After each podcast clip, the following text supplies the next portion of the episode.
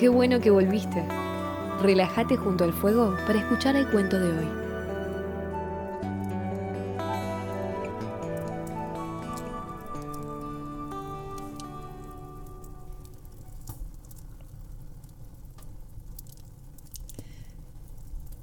Los Abenaki siempre fueron gentes del río. Los ríos no solo les proveían de alimento, sino un espejo donde mirarse. En los ríos hay un ciclo sagrado. Por ejemplo, ciertos peces, como el salmón, vienen subiendo la corriente para desovar y mueren allí, dejando a sus descendientes unas aguas mucho más ricas en nutrientes que río abajo. Esos pequeños, luego de nacer, bajarán hacia el mar y se harán grandes para retornar río arriba cuando llegue el momento de hacer lo mismo que hicieron sus padres. La historia de los grupos humanos es la historia de sus territorios. Por eso es tan importante que cuidemos esa relación sagrada entre las personas y la naturaleza, porque allí aprendemos, porque allí conectamos con lo trascendente, porque ahí nos damos cuenta de que formamos parte de algo mucho más grande que nuestra vida individual. Los Abenaki lo supieron desde siempre, aunque a veces, para aprender las cosas, mmm, tenemos que equivocarnos, como sucede en esta historia.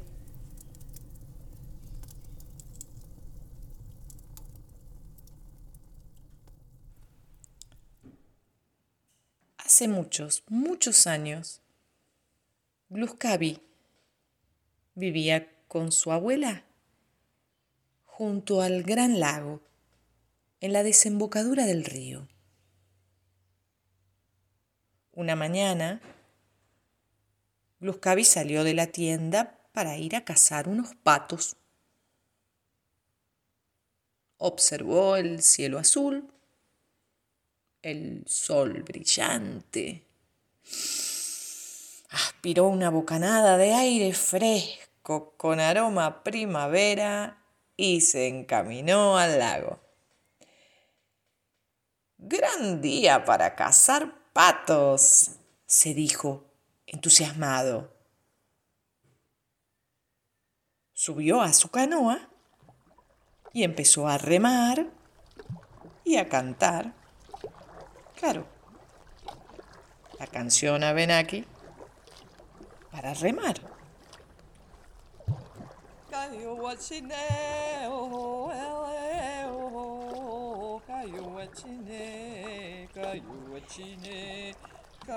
Pero una ráfaga de viento llegó de costado y volteó su canoa. Gluskavi se repuso, tomó su remo y cantó más fuerte.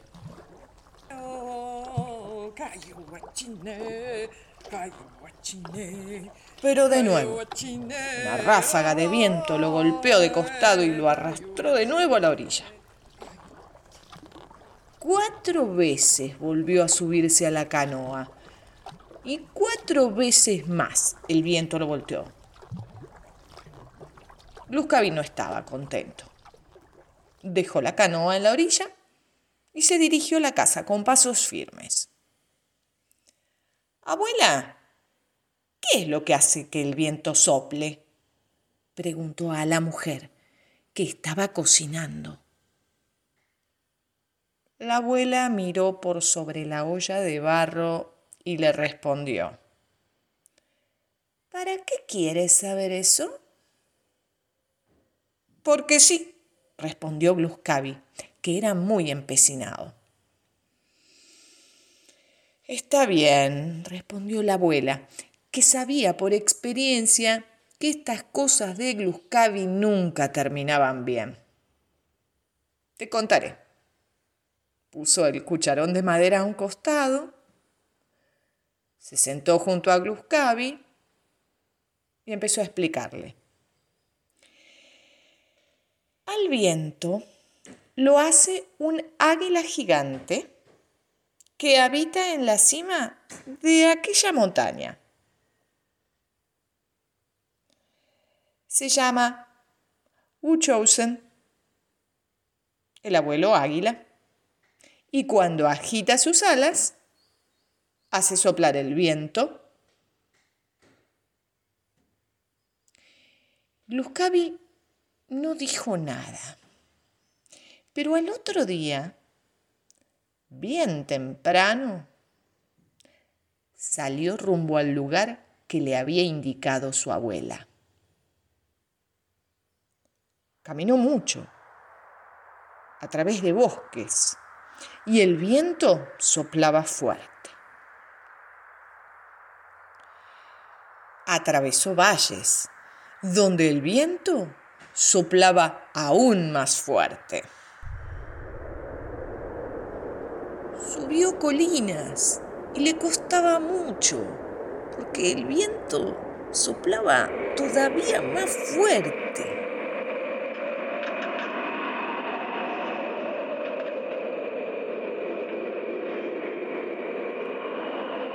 Llegó a lugares donde ya no había árboles de lo fuerte que soplaba el viento. Con tanto viento, Luzcavi hasta perdió sus sandalias, pero era tan obstinado que seguía caminando, resistiendo el viento. El viento le arrancó la ropa, pero siguió caminando desnudo. El viento le arrancó el cabello, pero siguió caminando calvo. Ahora, el viento era tan fuerte que para caminar, Luzcavi tenía que agarrarse de las rocas.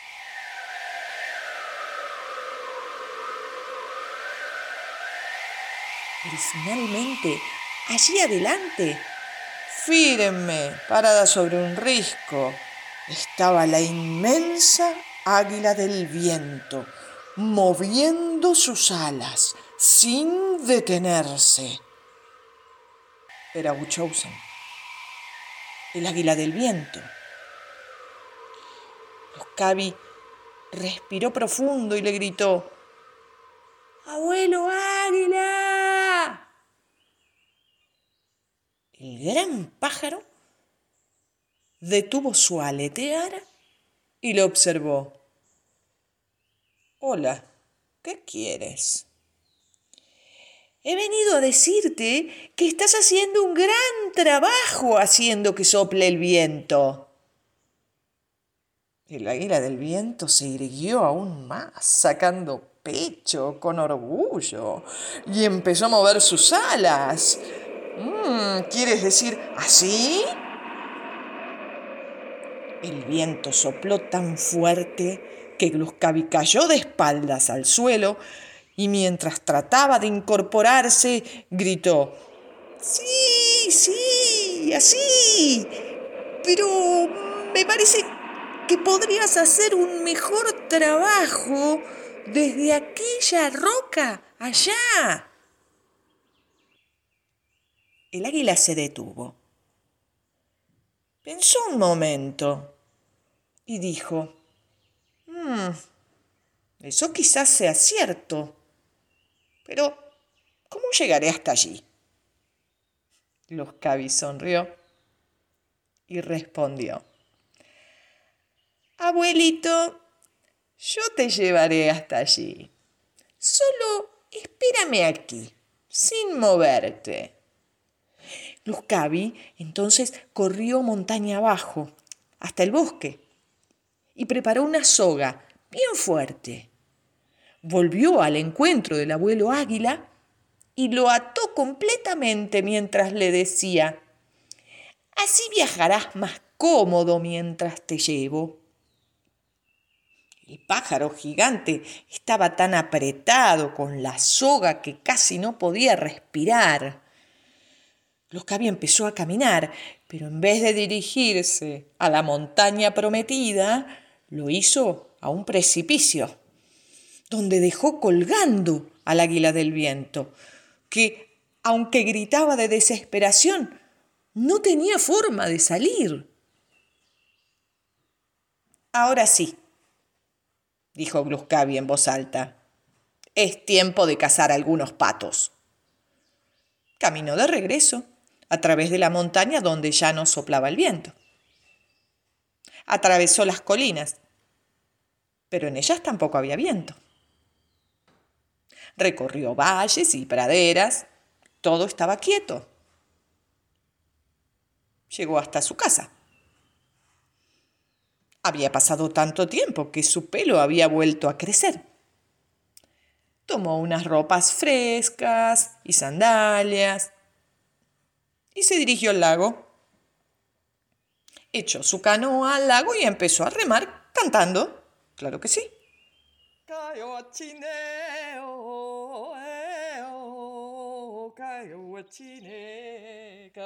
Pero el aire estaba muy caliente.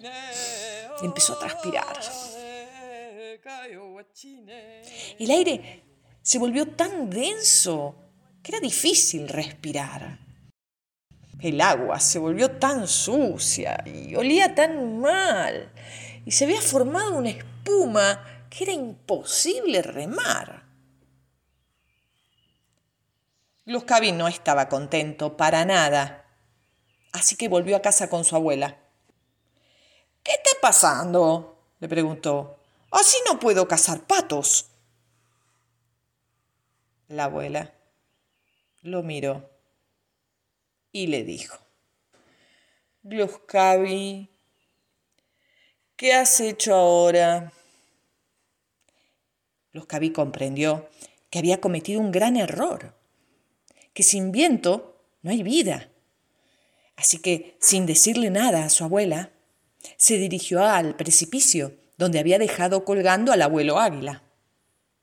Y caminó y caminó hasta que lo encontró, ahí en el precipicio, colgado cabeza abajo.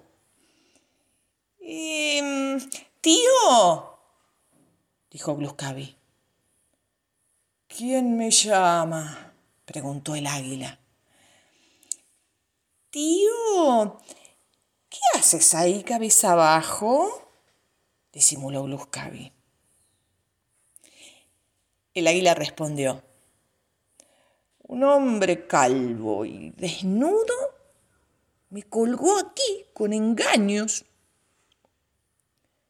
Yo te sacaré, dijo Gluscavi, y así lo hizo.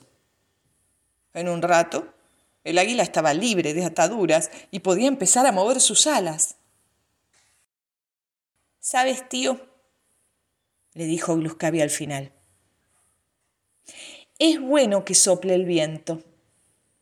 Y también es bueno que a veces no sople.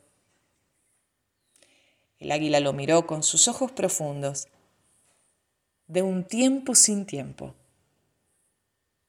y afirmando con su cabeza, le respondió, comprendo lo que dices.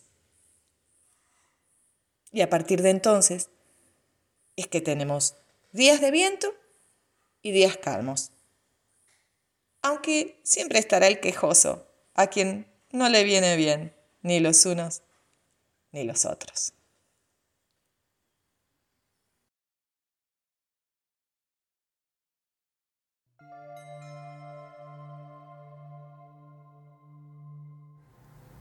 Hasta acá llegamos. Esto fue Cuentos Ancestrales, una creación de Flavia Carrión. Podés seguirla en Instagram arroba flavia-carrión-escribe. La próxima semana un nuevo episodio.